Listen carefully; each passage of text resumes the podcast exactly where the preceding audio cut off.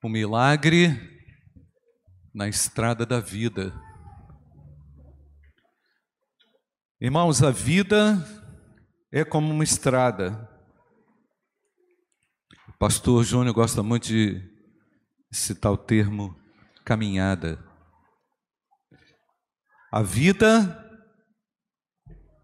é como uma estrada, e o que, que nós encontramos nela, irmãos?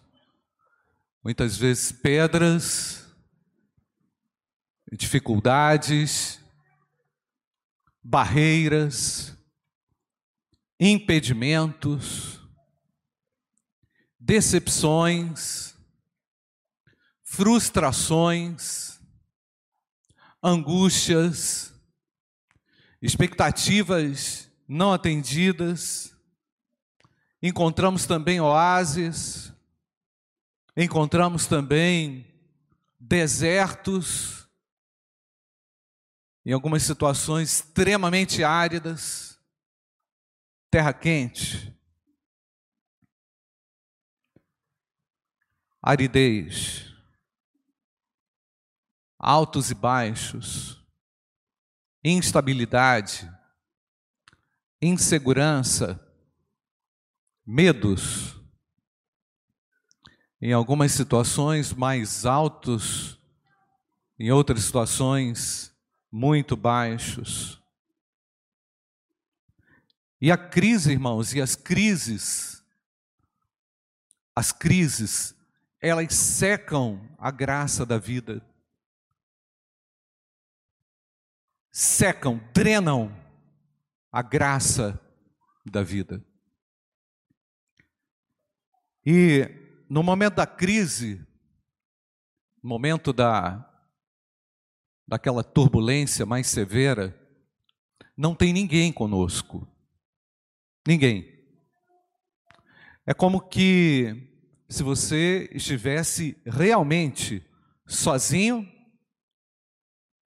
e pode estar até acompanhado da sua família, seu esposo, sua esposa, seus filhos, mas o sentimento que temos, muitas vezes nessa estrada, é de solidão, vazio. Não só o deserto do calor, não só o deserto da situação, mas também o deserto do isolamento, no meio, às vezes, da família, do pai, da mãe, de um tio, do esposo, da esposa, da igreja. Cercados, muitas vezes, mas sozinhos. E há muitos na igreja, e com tantos ao redor, mas muitas vezes com esse sentimento de despertencimento a nada e a ninguém. Muitas vezes o que sobra, irmãos, é só uma amargura, e quando nos sentimos assim, irmãos, é, percebemos estamos numa situação realmente grave. E caminhar, irmãos, na estrada da vida é viver momentos assim, lindos, momentos grandiosos, mas também momentos de aridez. Hoje nós vamos falar um pouco sobre um homem que, no meio do seu deserto, no momento mais árido, talvez, da sua história, encontrou ali a ação miraculosa do nosso Deus. Porque o nosso Deus, ele opera na aridez. Amém ou não, irmãos? O nosso Deus opera nos nossos desertos, nas nossas desilusões, nas nossas decepções, nas nossas aridez, nos nossos momentos mais intensos, mais dramáticos. Eu quero falar para você desse homem e Ana vai colocar esse texto aí em Atos capítulo 8, versículo 26. Nós vamos ler a história desse homem, o que realmente Deus realizou na estrada da vida desse indivíduo. Nos diz o texto assim: Um anjo do Senhor disse a Filipe: Vá para o sul, para a estrada deserta. Percebeu, irmãos? Estrada deserta que desce de Jerusalém até Gaza. E ele se levantou, Filipe se levantou e partiu. No caminho encontrou um eunuco etíope, um oficial importante, encarregado de todos os tesouros de Candace, rainha dos etíopes. Esse homem viera a Jerusalém para adorar a Deus, e de volta para casa, sentado em sua carruagem, que, que diz o texto, irmãos? Lia o livro do profeta Isaías. E o Espírito disse a Filipe: aproxime-se dessa carruagem e acompanhe-a. Então Filipe correu para a carruagem, ouviu o homem lendo o profeta Isaías e lhe perguntou: O Senhor está entendendo o que está lendo? E ele respondeu: Como posso entender se alguém não me explicar? Assim convidou Filipe para subir e sentar-se ao seu lado. O eunuco estava lendo a passagem da Escritura. Ele foi levado como ovelha para o matadouro, e como cordeiro mudo diante do tosquiador, ele não abriu a sua boca. Em sua humilhação, foi privado da justiça. Quem pode falar dos seus descendentes? Pois a sua vida foi tirada da terra. Aí o eunuco perguntou a Filipe: Diga-me, por favor, de quem o profeta está falando? De si próprio ou de outro? Então Filipe, começando com aquela passagem da Escritura, anunciou-lhe as boas novas de Jesus. E prosseguindo pela estrada, chegaram a um lugar onde havia água. E aí o eunuco disse: Olha aqui a água que me impede de ser batizado. E diz Filipe: Você pode se crer de todo o seu coração. O eunuco respondeu: Creio que Jesus Cristo é o Filho de Deus. Coisa linda, irmãos. Vamos repetir essa frase, irmãos? Creio que Jesus Cristo é o Filho de Deus. E olha o que aconteceu, irmãos, versículo 38. E assim deu ordem para parar a carruagem então Filipe e o eunuco desceram a água e Filipe o batizou. Quando saíram da água, o Espírito Santo, o Espírito do Senhor, arrebatou Filipe repentinamente. Sabe o que aconteceu, irmãos? Desapareceu Filipe. E o eunuco não viu mais. Foi arrebatado, irmãos. E cheio de alegria, seguiu o seu caminho. Amém, queridos? Pai, abençoa a ministração da tua palavra, em nome de Jesus. Amém. O eunuco, irmãos, etíope, é um homem cujo nome nós não sabemos. A Bíblia não tem o registro desse, desse nome.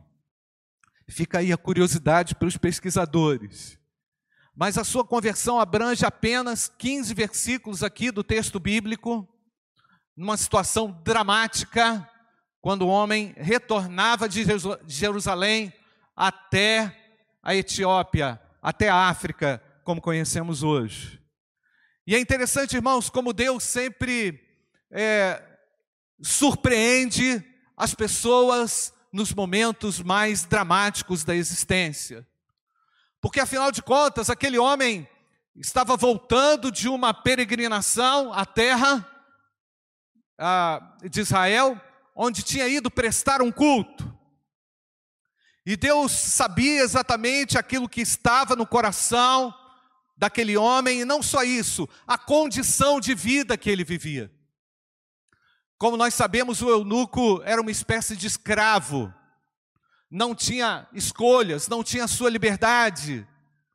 E ali, de certa forma, ele, ele certamente contava com algum privilégio, porque tinha o status de ser aquele responsável pelos tesouros da rainha, e certamente conhecendo o judaísmo e praticando o judaísmo como um prosélito, ia a Jerusalém uma vez por ano para adorar a Deus e para cultuá-lo e para adorá-lo e praticar assim todas as suas ações religiosas, buscando um sentido, buscando através do seu dever religioso o cumprimento daquele ah, dos, dos procedimentos e do seu ritual. Mas o eunuco também, irmãos, era alguém preparado desde a infância para viver uma espécie de a, a, a cerceamento daquilo que fazia. Esses homens eram preparados de uma forma bem tática e bem é, especial para uma ação específica, numa espécie de condicionamento, até porque, irmãos, tinha ali uma situação também, uma intervenção drástica no seu físico que o limitava por aquela condição. Então, é, desde a sua infância, desde a sua juventude, certamente aquele eunuco sabia conviver com as suas limitações. E aquele preparo, irmãos, era um preparo bem severo, certamente ele era um homem bem educado, bem instruído, devia saber contar dinheiro muito bem, devia saber administrar muito bem os tesouros lá da rainha. Ele era o tesoureiro da Etiópia, irmãos, uma posição bem elevada no reinado daquela rainha de Candace. É lógico, quem que você colocaria para administrar os seus bens ou seu dinheiro? Alguém que tivesse realmente, você pudesse confiar. Então ele era uma pessoa confiável, preparada para aquilo que ele fazia. Como não sabemos o nome desse homem, nós podemos aqui é, inferir que era uma pessoa certamente capaz de viajar centenas e centenas e centenas de quilômetros também para uma ação ritual religiosa para adorar e exaltar o Deus que nós conhecemos hoje. Mas apesar, irmãos, de ter participado daquela cerimônia tão solene, tão especial, uma vez por ano, o coração daquele homem ainda se encontrava vazio, sem sentido e sem significado. Voltava de uma ação religiosa, voltava para sua casa totalmente vazio. E eu fico imaginando, irmãos, que situação era essa, porque afinal de contas, aquilo se repetia todo ano. Todo ano aquele homem cumpria fielmente o seu ritual. Mas é ali, irmãos, naquele caminho deserto que começa a brilhar um raio de esperança na alma daquele homem. E nós já podemos dizer, irmãos, como nós sabemos aqui o final da história, que aquele homem buscava o sentido e o significado da sua existência na palavra de Deus. Chegou os seus olhos até lá ao profeta Isaías, quando aquelas perguntas surgem no profundo da alma, e naquela angústia, retornando para casa, de volta para casa, já pensando nos seus afazeres, já pensando na rotina dura, já pensando na complexidade da sua atividade profissional. Atividade profissional, entre aspas, não é, irmãos? Porque era, era como um escravo, era alguém que não tinha a sua liberdade. Então, irmãos, não, muitas vezes nós estamos pensando, e nós temos isso às vezes no coração, pensamos que o maior milagre que pode acontecer é no físico. Mas esse texto nos mostra que Deus é um Deus que opera um milagre na alma, amém ou não, irmãos? E quando Deus entra com a sua intervenção na alma, irmãos, ninguém pode parar a ação de Deus. Quando Deus quer, não há quem o impeça. Glória a Deus por isso, irmãos. Eu louvo a Deus porque o nosso Deus ele é como ele é certeiro como uma flecha. O nosso Deus ali na estrada, naquela estrada, na estrada da vida daquele homem, entra com a sua intervenção de uma maneira poderosa. E eu poderia fazer um outro destaque aqui, irmãos, que é a perspectiva do discipulado. Aquele milagre só aconteceu, lógico, pela intervenção de Deus, mas por causa da prontidão de alguém que estava atento à voz de Deus. Filipe, E se você olhar lá o capítulo 8, o início do capítulo 8, Filipe já era alguém que estava se colocando, ou já que se colocava à disposição do Senhor. Por isso é que eu digo, meu querido, minha querida, quando você se coloca à disposição de Deus, quando você diz a Deus, Senhor, vem me usa, Senhor, aqui está a minha vida, como eu estou, Deus começa a revolucionar a sua vida, porque o nosso Deus quer nos usar e pode te usar. Isso é visível na experiência dos crentes que se colocam à disposição de Deus. Deus começa a trazer desafios para você. E é incrível, irmãos, a submissão de Filipe naquela história. Filipe é alguém que ouve a voz de Deus e atende à voz de Deus. Deus não deu um mapa detalhado para Filipe, mas disse a Filipe: vai para aquela estrada, fica aí no deserto. E Deus o colocou naquele deserto. E pode acreditar, meu querido, às vezes você está no meio de um deserto aí, Deus te colocou num deserto para você ser útil na vida de alguém. Deus te colocou, às vezes, num deserto aí na família, ou no, na situação profissional, ou na sua situação ministerial, porque Deus quer usar você, Deus nos usa no deserto. Deus usa os seus filhos no deserto, amém ou não, queridos? Às vezes a gente não consegue enxergar isso direito. Felipe não conseguiu enxergar isso direito, mas ele foi percebendo os sinais. O que é que Deus está fazendo aqui nesse deserto? E aí ele viu aquela carruagem daquele homem caminhando de volta para casa, lendo as Escrituras, não é, irmãos? Então, eu não estou dizendo com isso, meus queridos, que Deus não pode realizar um milagre aí no seu físico. Mas se Ele não realizar o um milagre na sua alma, é bem provável que você vai ficar feliz por algum tempo, mas não vai contar com a alegria perene. Esse homem voltou feliz para casa, amém ou não, irmãos? Ele voltou feliz para casa, não apenas porque viu a ação de Deus trazendo clareza ao seu entendimento, mas porque ele pôde ver a luz de Deus brilhar no seu coração. Ele viu a luz de Deus e é maravilhoso, irmãos, quando nós conseguimos enxergar essa luz no meio dos nossos desertos. Então Deus age de uma forma profunda no coração, na alma humana, a fim de nos fazer ver que Ele é Deus. E agora eu quero mencionar pelo menos dois aspectos aqui, eu quero que você preste atenção, que tem muito a ver comigo e pode ter muito a ver com você também. Observe o que está escrito na Bíblia.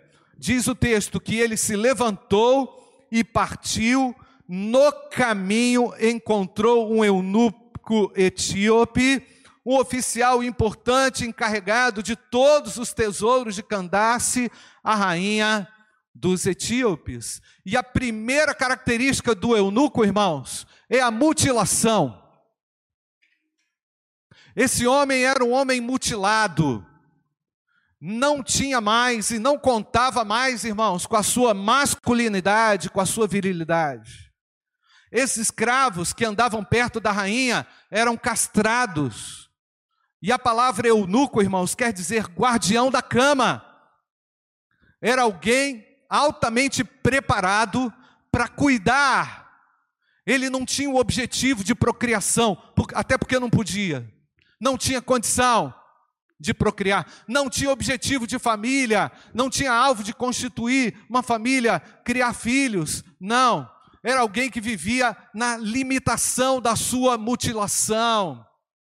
Era alguém que não conseguia produzir os hormônios masculinos, porque era castrado. Era alguém que convivia diariamente com a sua limitação. Esses homens, irmãos, eram serviçais, dependentes, com uma autoestima muito baixa pelo fato de serem mutilados. O problema é que aquele homem convivia diariamente com a vergonha da sua mutilação. O texto diz que ele voltava sozinho para a Etiópia. O que é que esse homem faria ou seria fora do palácio. Ele não tinha escolha. Ele tinha que viver na limitação da sua própria mutilação. Era prisioneiro da sua mutilação. Tem uma outra pergunta: como a sociedade iria tratar esse homem? Quais eram as perspectivas de vida que ele teria? Quem daria o emprego para o mutilado?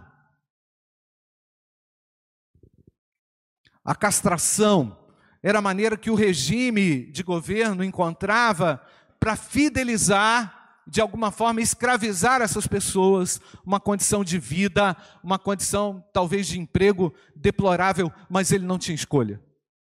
E o que acontece?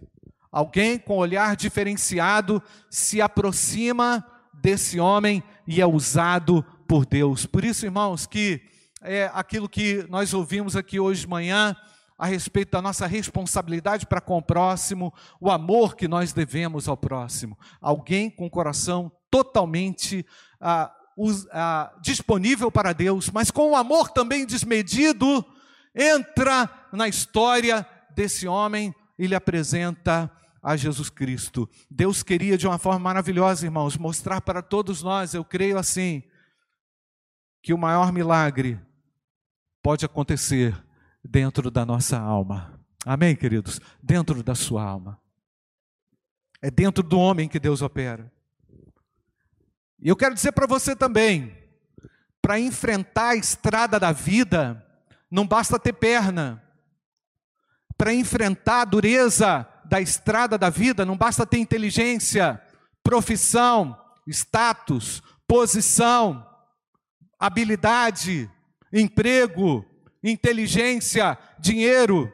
É necessário nascer de novo para poder enfrentar a dureza das mutilações do nosso dia a dia. E é interessante, irmãos, que o eunuco não ficou recuperado da sua mutilação, mas ele ficou com a sua alma recuperada.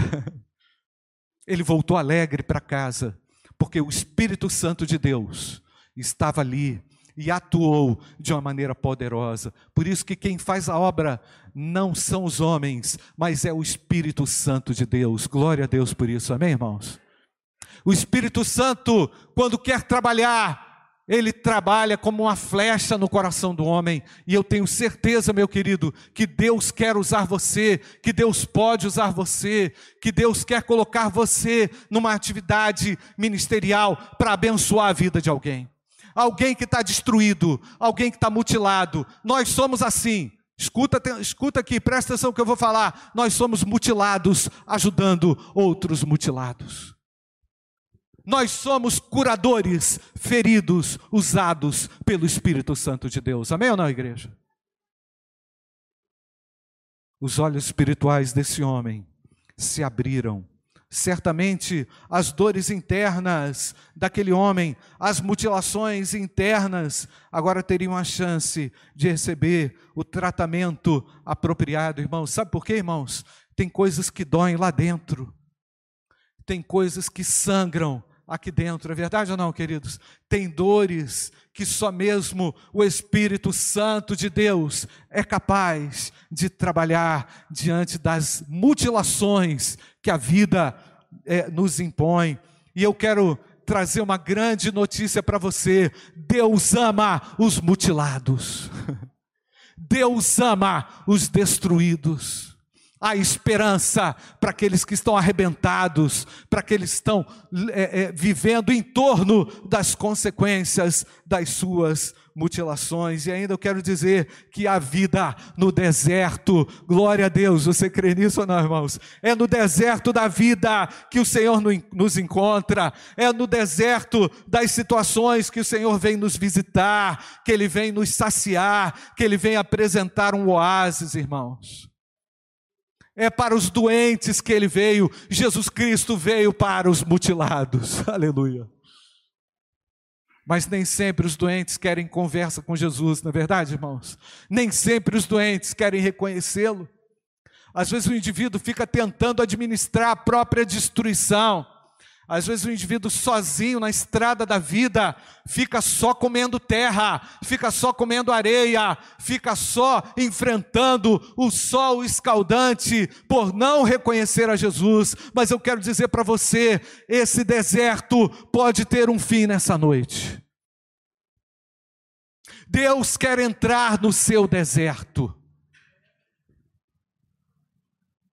E eu poderia até dizer: o teu deserto serve muito para Deus, porque é no teu deserto que Ele ministra lições grandiosas e profundas. Isso acontece comigo com frequência, acontece com você, amém ou não, irmãos? Deus ama os mutilados. Todos nós sofremos mutilações da vida, dores, traumas, complicações emocionais, complicações físicas, problemas de família, cortes, decepções, feridas na alma, expectativas não alcançadas, famílias que se despedaçaram pelo meio do caminho, famílias que tiraram parte de nós, membros da família que nos traíram descaradamente, pessoas que um dia caminharam conosco, voltaram as costas para nós, problemas aparentemente sem solução, situações irreversíveis, a, a complicação, enfim, de uma enfermidade. Nós vivemos, irmãos, num país de mutilados, nós vivemos numa terra de mutilados, nós vivemos também as durezas e as dificuldades do nosso deserto pessoal. Você entrou aqui, eu não sei como, meu querido, talvez aflito como aquele homem naquela estrada, sem entender as Escrituras. Pastor, eu leio, não entendo. Eu quero entender com clareza as Escrituras. Eu quero que o Espírito Santo entre no meu coração e me faça ver, me dê entendimento da palavra de Deus, porque sei que ela é viva e eficaz. Você pode dar um glória a Deus ou não? Ela é viva e eficaz, amém, querido? E despertou a dúvida no coração daquele homem: de quem que o profeta está falando? De si mesmo ou de alguém. E aí, irmãos, isso aí é igual aquela, aquela jogada de futebol. Não tem ninguém na pequena área, tá só você e o goleiro, sete metros na frente, não é? De baliza, a bola está no teu pé. Felipe está com a bola no pé. Deus colocou todo o cenário montado para Felipe. E Felipe começou a explicar não, meu filho. Aqui é o seguinte: a partir desse texto aqui que você está lendo, eu quero dizer para você quem é esse homem. Esse homem é Jesus Cristo de Nazaré, o Galileu que morreu e está vivo e me mandou aqui para dizer que Ele é a esperança para você. Jesus Cristo é a esperança para você, meu querido. Não tem outro remédio. Não tente ingerir outro remédio. Jesus Cristo é a solução para a alma do homem mutilado, infelicitado pelas circunstâncias adversas dessa vida. Glória a Deus, Jesus está aqui. E não saia daqui sem Ele. Não saia daqui sem Jesus. Porque eu não convenço ninguém, mas o Espírito Santo trabalha para mostrar quem Jesus é na sua vida. Você que está na internet participando desse culto, o Senhor tem remédio para todas as mutilações da sua alma. Aquele homem voltou para o palácio, para o encargo da tesouraria contar dinheiro todo dia, administrar os recursos todo dia. Continuou vivendo subjugado à rainha de Candace. A sua profissão era aquela, não era profissão, a sua posição era aquela. Continuou mutilado. Continuou na sua situação lá, física, mutilado, castrado, falando fino, sem hormônio masculino. Enfim, limitado pela sua condição, mas estava liberto na sua alma. Ô gente, será que nós não estamos querendo demais, não? Será que você não está querendo demais, não? Jesus Cristo nos salvou, glória a Deus, você pode dizer amém ou não? Somos livres da condenação do pecado. Você não está querendo demais, não? Que, que é melhor do que isso, irmãos? Jesus Cristo salva, liberta e transforma e nos dá perfeita liberdade. Voltou para o emprego onde ele era escravizado. Não tinha décimo terceiro, não tinha férias, não tinha bônus salarial, não tinha aumento, tinha comida, tinha lá a rainha, não ia poder ter filho, não tinha desejo sexual, não tinha filho, não tinha nada, mas tinha Jesus. Mas foi liberto pelo sangue de Jesus. E se eu pudesse exagerar aqui, eu exagerava. Esse cara é um dos primeiros batistas da história. Depois do João Batista, é lógico. Porque ninguém falou que ele tinha que batizar. É verdade ou não, irmãos? Alguém falou que ele tinha que batizar? Ele falou assim: tem água aí, ó. O batista é assim, irmãos, ama água. E tem que ser muita água. Tem água aí. Se tem água, eu vou batizar agora. Coisa linda, irmãos. Coisa maravilhosa. Você lembra do seu batismo? Coisa linda. Amém ou não, irmãos? Coisa linda. Coisa linda. A alegria que o Espírito Santo traz. E eu sei que é difícil entrar aqui, tá? Não é fácil entrar aqui, não. Não é? Mas aquele homem, irmãos, pelo entendimento do Espírito Santo. Ninguém precisou falar assim: ah, vai batizar, vai para a classe do pastor. Não, não teve classe de pastor nenhum. O Espírito Santo atuou e despertou. E já foi para casa batizado em nome do Pai, do Filho e do Espírito Santo.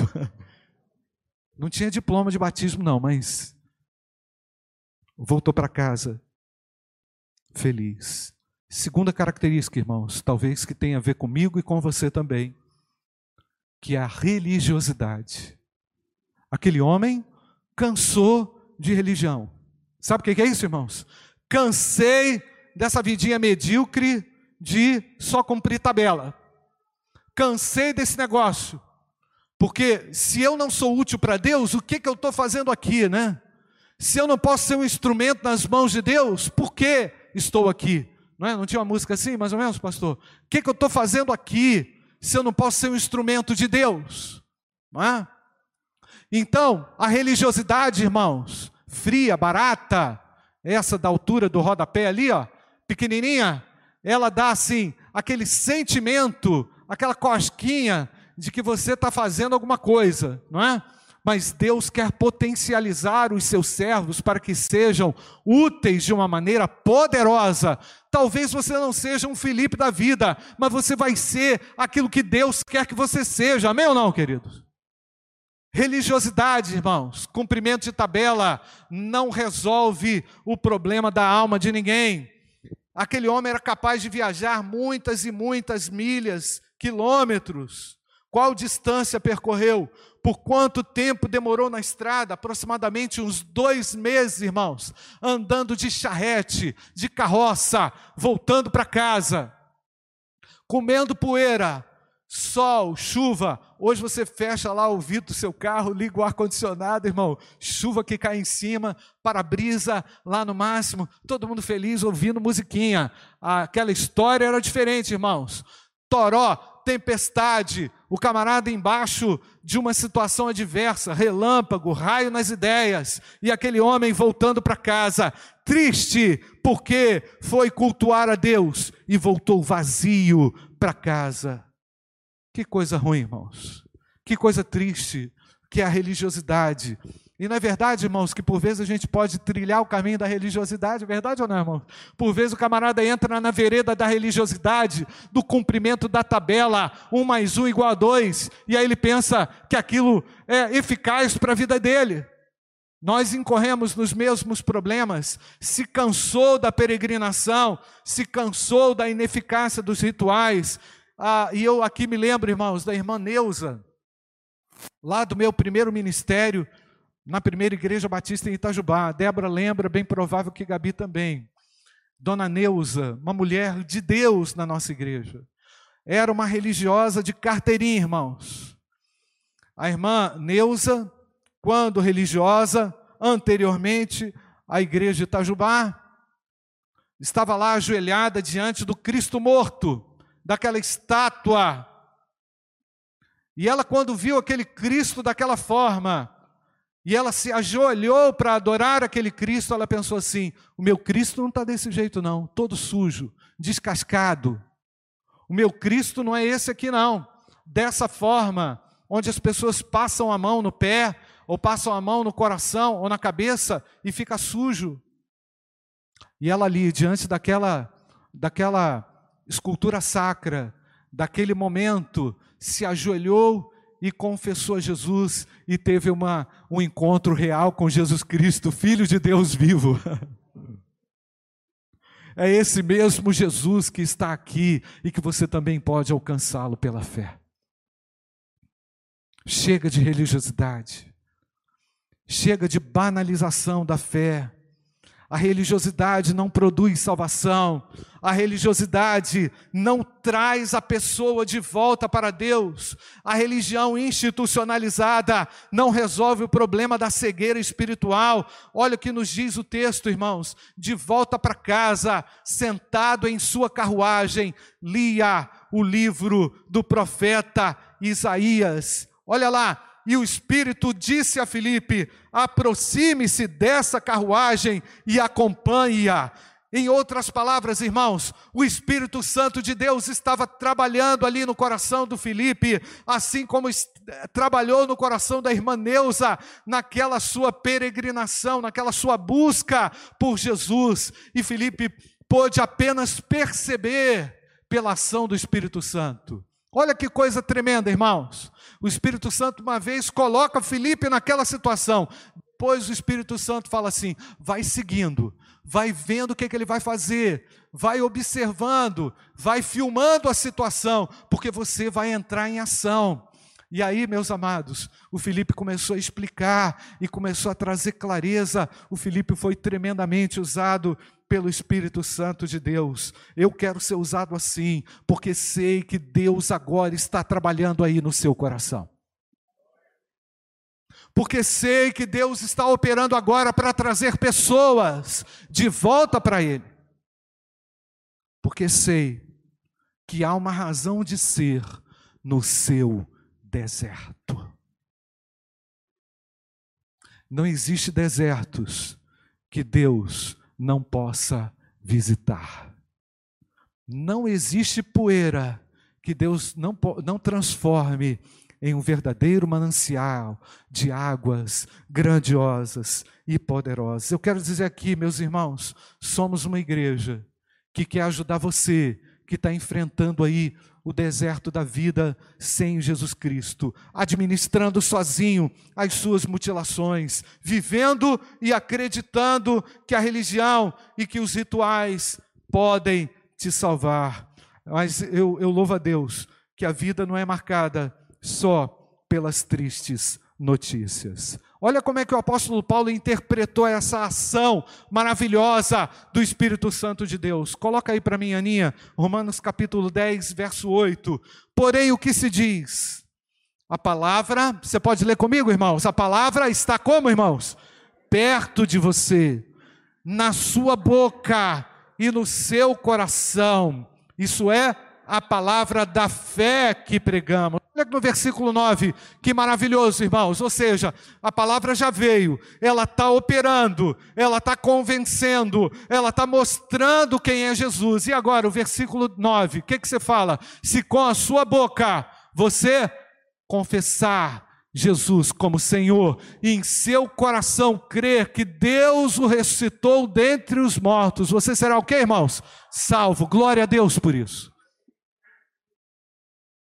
A salvação é o reconhecimento da intervenção de Deus na sua história, porque Ele morreu na cruz para trazer libertação para você, para trazer clareza nos seus olhos. Irmãos, quando eu preparava essa reflexão, eu lembrei da minha própria história.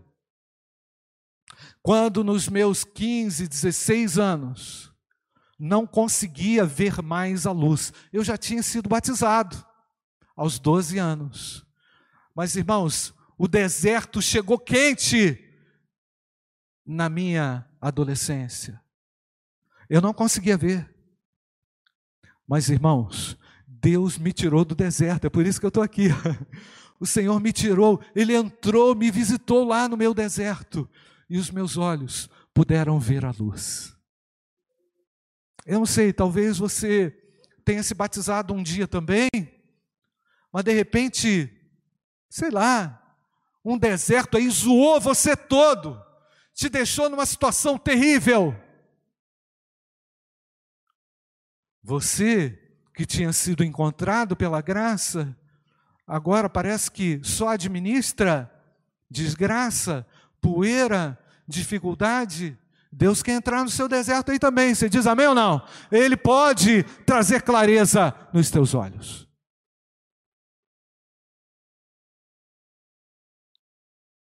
A única resposta do eunuco foi: olha só, irmãos, creio que Jesus Cristo é o Filho de Deus.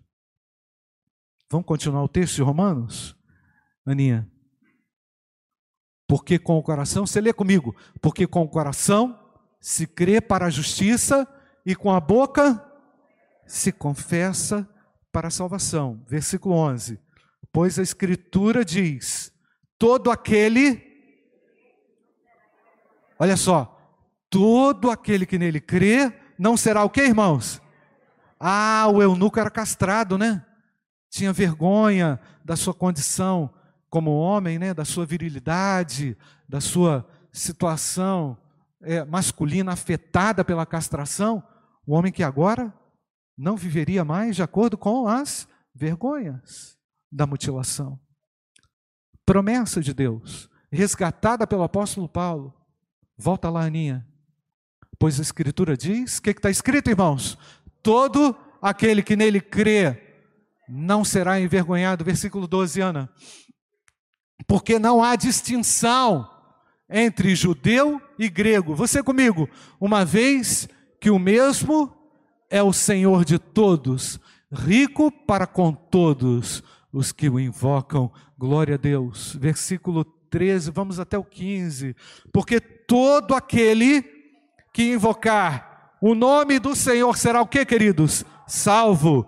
Como, porém, invocarão aquele em quem não creram? E como crerão naquele em quem nada ouviram? E como ouvirão se não há quem pregue? E como pregarão se não forem enviados? Como está escrito: quão formosos são os pés dos que anunciam coisas boas. Glória a Deus. O eunuco continuou a sua viagem, mutilado, mas com a sensação de que algo maior do que a sua dor agora entrou no seu coração. Eu não sei como você entrou aqui, eu não sei qual é a sua condição, mas sei que Deus está aqui. E Ele pode entrar agora aí no seu deserto. Feche seus olhos, eu não sei como que você entrou aqui, ou você que está participando desse culto pela internet, mas o meu Deus me visita na minha mutilação. O Senhor me visita no meu deserto. O Senhor quer tirar você de uma condição de religioso para alguém que vai se transformar em alguém espiritual.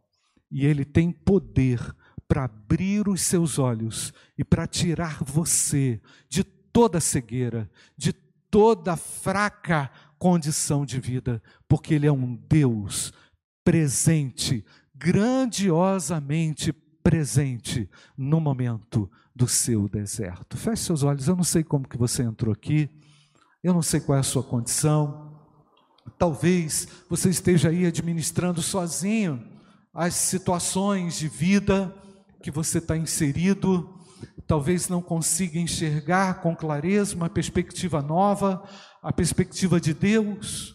Pastor, estou tendo que lidar com uma situação, não sei como, mas eu quero Jesus no meu deserto. Eu preciso do Senhor no meu deserto. Eu quero o Senhor no meu deserto. Não tenho condições de viver mais. Eu estou cansado da religiosidade. Eu estou cansado do ritualismo. Eu estou cansado dessa condição. Sei que o Senhor hoje pode entrar com intervenção na minha história. Ouça essa canção, quem sabe isso exatamente é aquilo que Deus quer fazer agora, aí no seu coração.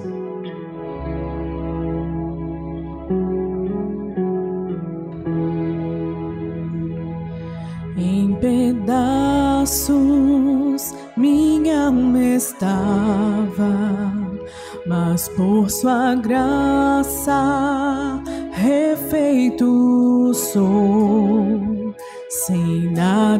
troca, fui resgatado.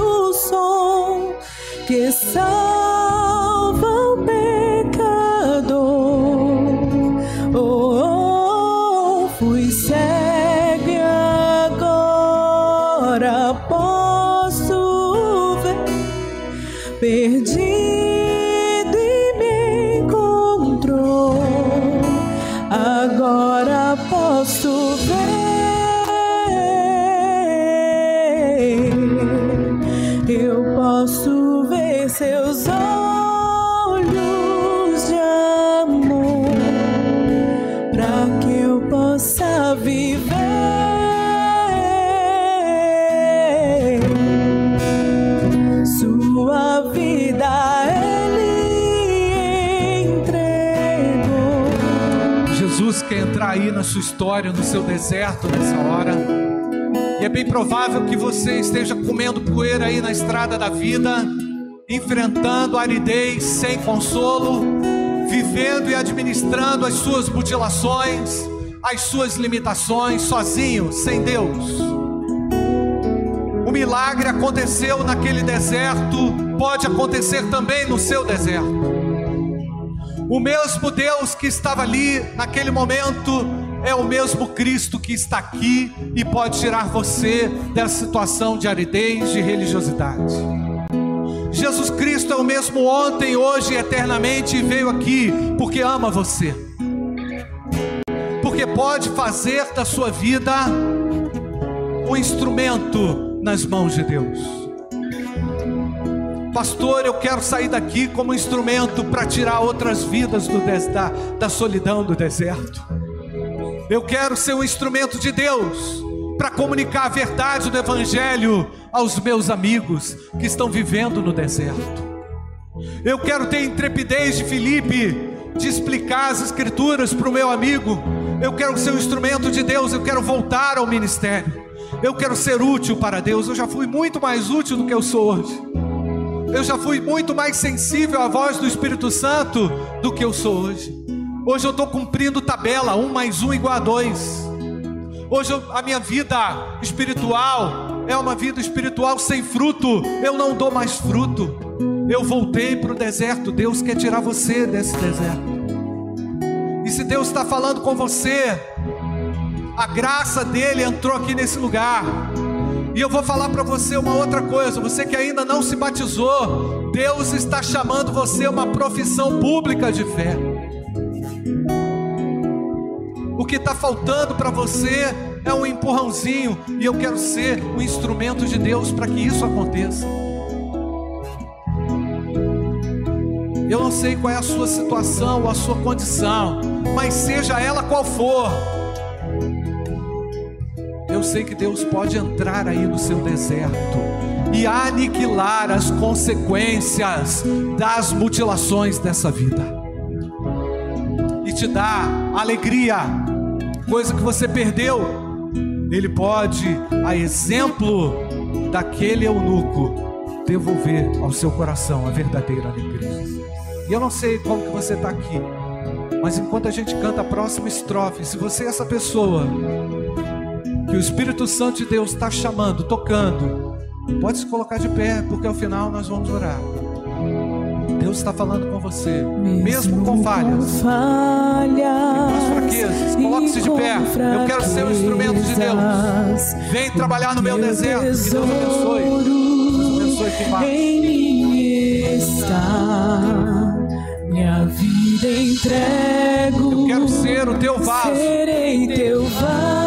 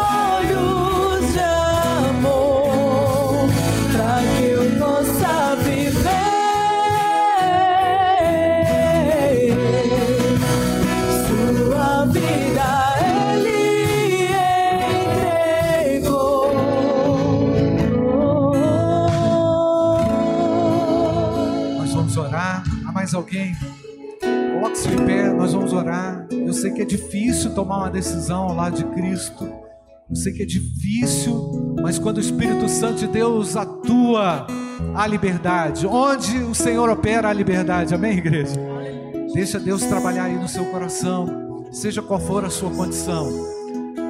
Pastor, eu quero voltar, eu quero ser usado por Deus, eu quero ser um instrumento de Deus para a salvação do perdido.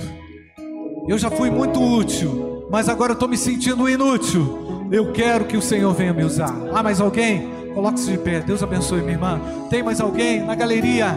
Deus abençoe. Nós vamos orar. Bendito Deus, obrigado por tua graça.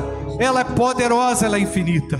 Obrigado porque o Senhor encontra-se conosco com os teus olhos profundos de amor. Muito obrigado, Deus, porque tu visitas a cada um de nós nos nossos desertos.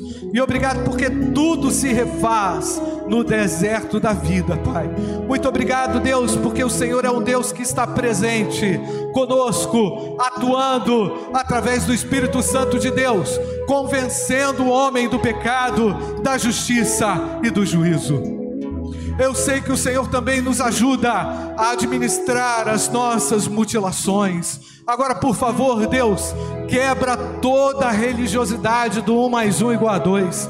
Permita, Senhor, que haja vida e vida em abundância entre nós. Levanta aqui, Senhor, mais Filipes.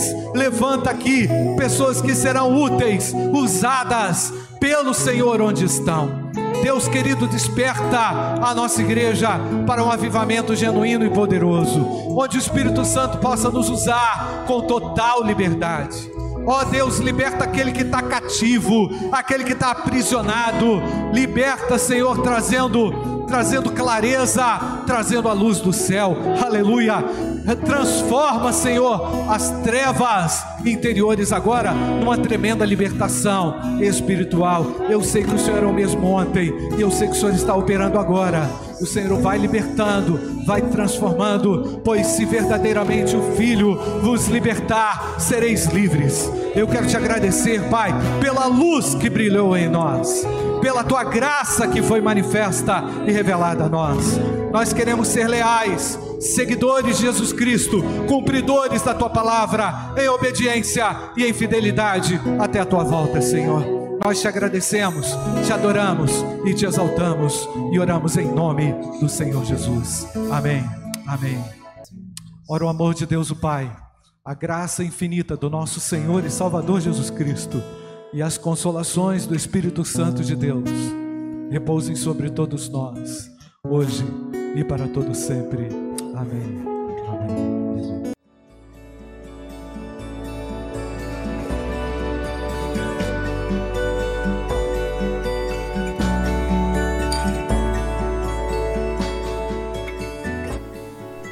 A Igreja Batista do Bom Retiro tem plena convicção de que a palavra de Deus é poder para salvar e transformar vidas. Nosso desejo é que essa mensagem tenha alcançado seu coração. Para saber mais sobre quem somos e em quem acreditamos, acesse ibbrpatinga.com.br.